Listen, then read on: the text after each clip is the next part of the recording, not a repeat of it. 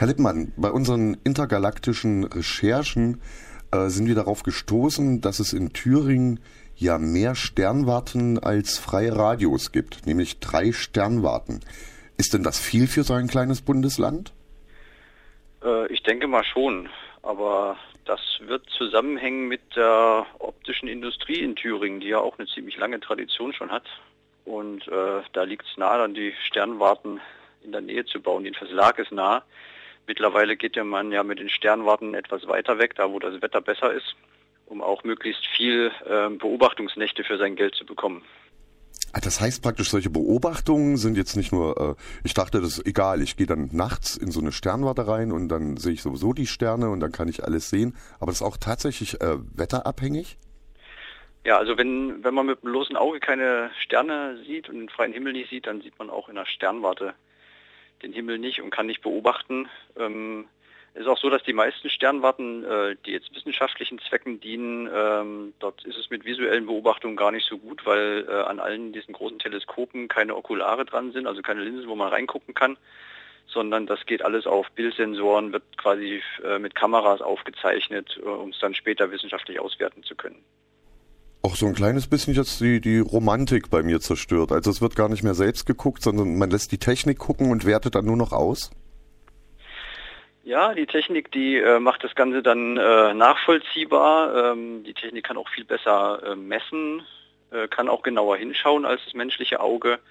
Also alles, was, äh, was jetzt wissenschaftliche Daten werden sollen, das äh, wird mit solchen Messgeräten aufgezeichnet, damit man es auch nachvollziehen kann und das auch wirklich äh, genauer Messwert rauskommt. Also mit dem Auge kann man ja maximal anschätzen.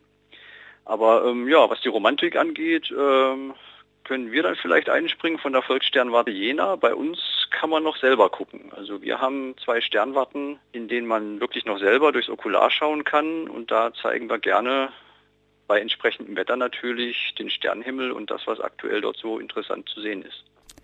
Das heißt, Sie arbeiten jetzt in dem Sinne nicht technisch wissenschaftlich, sondern es dient vor allen Dingen die Sternwarte der Sternbeobachtung. Habe ich das richtig verstanden? Genau, Oder? wir sind ein ehrenamtlicher Verein, der als Hauptanliegen hat, eben das astronomische Wissen zu verbreiten an interessierte Laien hauptsächlich. Also jeder, der Interesse hat, äh, mal die Sterne zu sehen, kann bei uns in die Sternwarte kommen, kann sich das anschauen. Wir ähm, arbeiten also nicht wissenschaftlich in dem Sinne. Wir sind auch äh, zum größten Teil keine ausgebildeten Astronomen, sondern alles Amateurastronomen, die sich das mehr oder weniger selber beigebracht haben. Wir haben auch ein paar Studenten der Astronomie dabei, ein paar Leute, die von der Uni bei uns mitmachen und äh, Astronomen sind, aber die große Mehrzahl der Mitglieder sind keine Profi-Astronomen. Aha, nun lässt äh, ja der, der Name äh, Volkssternwarte äh, Urania, der schon sehr alt ist, lässt ein bisschen drauf schließen, dass sie so das Musikantenstadel unter den äh, Sternwarten sind. Aber äh, Bildungsangebote scheinen sie ja doch zu haben. Ja, also ähm, erstmal zum äh, Alter. Also unser Verein wurde gegründet 1909. Das heißt, wir werden nächstes Jahr 103 Jahre alt. Ist also schon eine ganze Weile. Und ja, das Volkssternwarte, das soll äh, eigentlich ausdrücken, dass wir eben, wie gesagt, an jedermann uns wenden, der Interesse hat. Und ähm, jeder, der Lust hat, kann eben zu uns kommen, kann uns dann Löcher in den Bauch fragen. Wir versuchen das nach bestem Wissen äh, zu beantworten und äh, kann sich dort eben sein Stückchen Astronomie abholen. Und wie gestaltet sich dann das Programm Ihrer Sternwarte? Also macht man das, äh, kommen die Leute und fragen an und Sie sagen dann, ja, kommen Sie vorbei und geben einen Termin oder gibt es richtig Öffnungszeiten oder gibt es Programm für Kinder extra oder irgendwelche Projektwochen? Wie kann ich mir das vorstellen? Also ähm, bei uns geht beides. Wir haben also regelmäßige Öffnungszeiten. Unsere Sternwarte in der Stadt äh, hat Dienstag und Freitag immer ab 20 Uhr geöffnet. Und dort kann man eigentlich ohne Voranmeldung hinkommen. Wenn das Wetter gut ist, kann man in den Himmel gucken. Wenn das Wetter nicht gut ist, versuchen die Kollegen dann irgendwie das schlechte Wetter äh, zu überbrücken und äh, Fragen zu beantworten oder machen einen Vortrag, eine kleine Beamer-Präsentation zum aktuellen Sternhimmel gibt es dann mitunter. Äh, man kann aber auch Sondertermine vereinbaren, wenn man zu den Tag- und Freitagterminen keine Zeit hat oder das Ganze mal ein bisschen persönlicher haben möchte, kann man sich also bei uns anmelden. Wir haben dann noch eine Sternwarte im Wald, etwas außerhalb von Jena, im Jena Stadtforst. Und dort ist dann natürlich das Sternwartenfeeling noch ein kleines bisschen stärker. Dort ist, ist sehr ruhig im Wald, sehr dunkel. Der Himmel ist auch dunkel und damit besser für Beobachtung geeignet.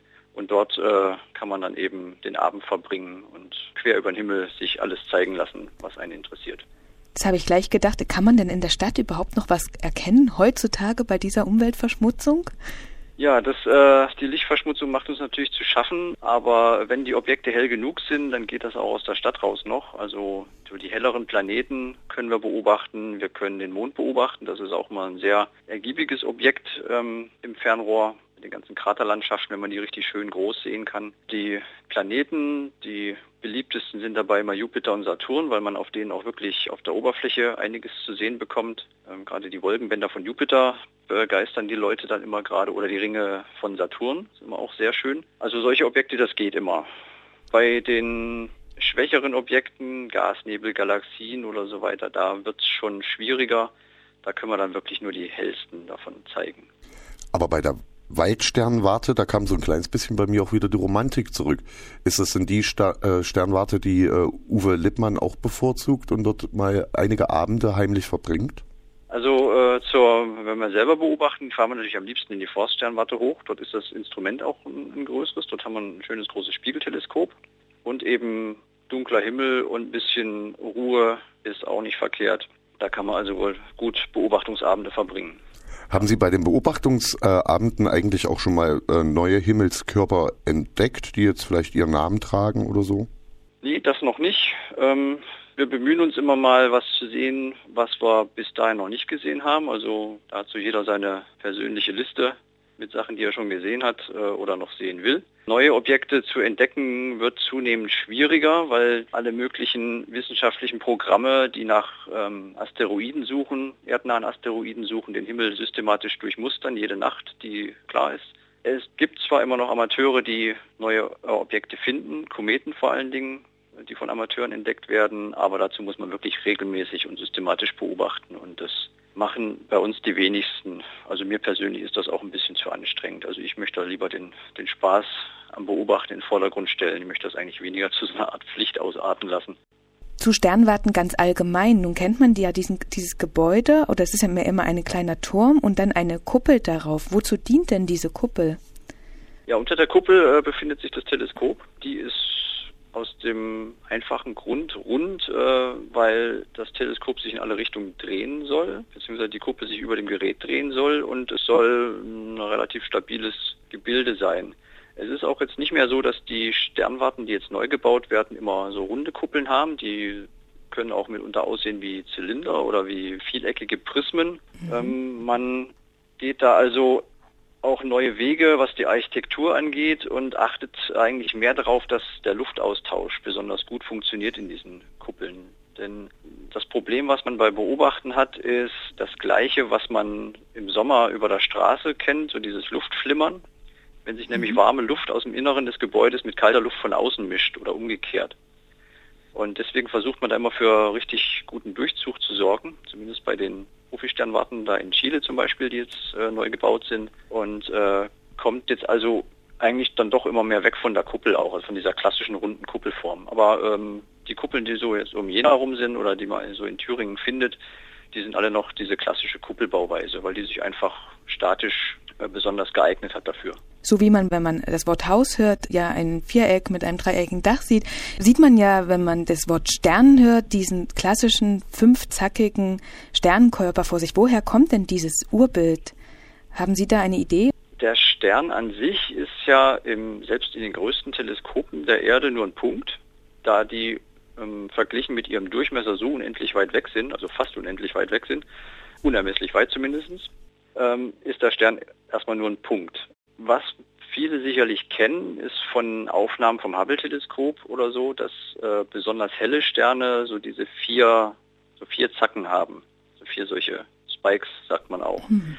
Und die kommen von Beugungseffekten an Teleskopstrukturen. Also dieser Fangspiegel, es gibt ja diese Spiegelteleskope, die haben vorne immer noch so einen kleinen Spiegel, der ist aufgehängt meistens an vier Streben. Und die beugen das Licht und die erzeugen diese Zackenstruktur. Wie man jetzt auf die fünf gekommen ist, weiß ich auch nicht so richtig. Aber wenn man so ein bisschen äh, zum Himmel guckt und die Augen ein bisschen zusammenkneift, dann scheinen die Sterne ja auch solche Zacken zu bekommen. Und vielleicht kommt es daher. Aber eigentlich sind sie nur rund. Es wäre viel einfacher fürs Basteln. Eigentlich sind es eigentlich sind's richtig gute Punkte, aber mit den Zacken sieht es halt schöner aus. Wie sind Sie denn persönlich zu den Sternenbeobachtungen gekommen? Also zur Astronomie gekommen, das weiß ich eigentlich gar nicht mehr. Das hat mich einfach irgendwann angefangen zu interessieren. Da war ich noch recht klein, zwischen acht und zehn Jahren vielleicht. Das war auch nicht immer mit der gleichen Intensität. Also es gab auch durchaus mal eine Pause, wo es mich mal nicht mehr so interessiert hat. Das ist in letzter Zeit dann wieder ein bisschen mehr geworden. Dann bin ich auch in die Volkssternwarte hier eingetreten in Jena. Und ja, mittlerweile ähm, bin ich Vorsitzender von dem Verein und äh, mache hauptsächlich auch mit die Besucherführungen diese, zu den regelmäßigen Öffnungszeiten. Und diese Öffnungszeiten hatten wir schon mal genannt. Man kann sie sicherlich auch nachlesen, denn Sie haben auch eine Internetseite.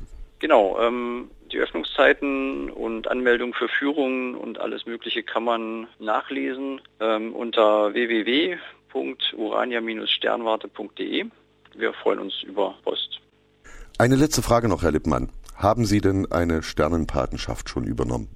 Nein, ich selbst nicht. Äh, wir hatten das mal eine Zeit lang angeboten, quasi als Gutschein, als Geschenkidee hatten wir das mal eine Weile gemacht, aber das haben wir jetzt äh, eigentlich in letzter Zeit nicht mehr gemacht. Wir kriegen äh, immer wieder Anfragen von Leuten, die sowas im Internet irgendwo gekauft haben. Sterntaufe oder Sternpatenschaft, wie es immer so schön heißt, die dann bei uns die Sterne auch sehen wollen, auch beobachten wollen. Wir selber machen das nicht mehr, weil wir das da nicht so richtig von überzeugt sind. Also man, man muss dazu wissen, wenn man so einen Stern kauft, in Anführungszeichen, kauft man natürlich nicht den Stern, äh, der wird auch nicht wirklich nach einem benannt.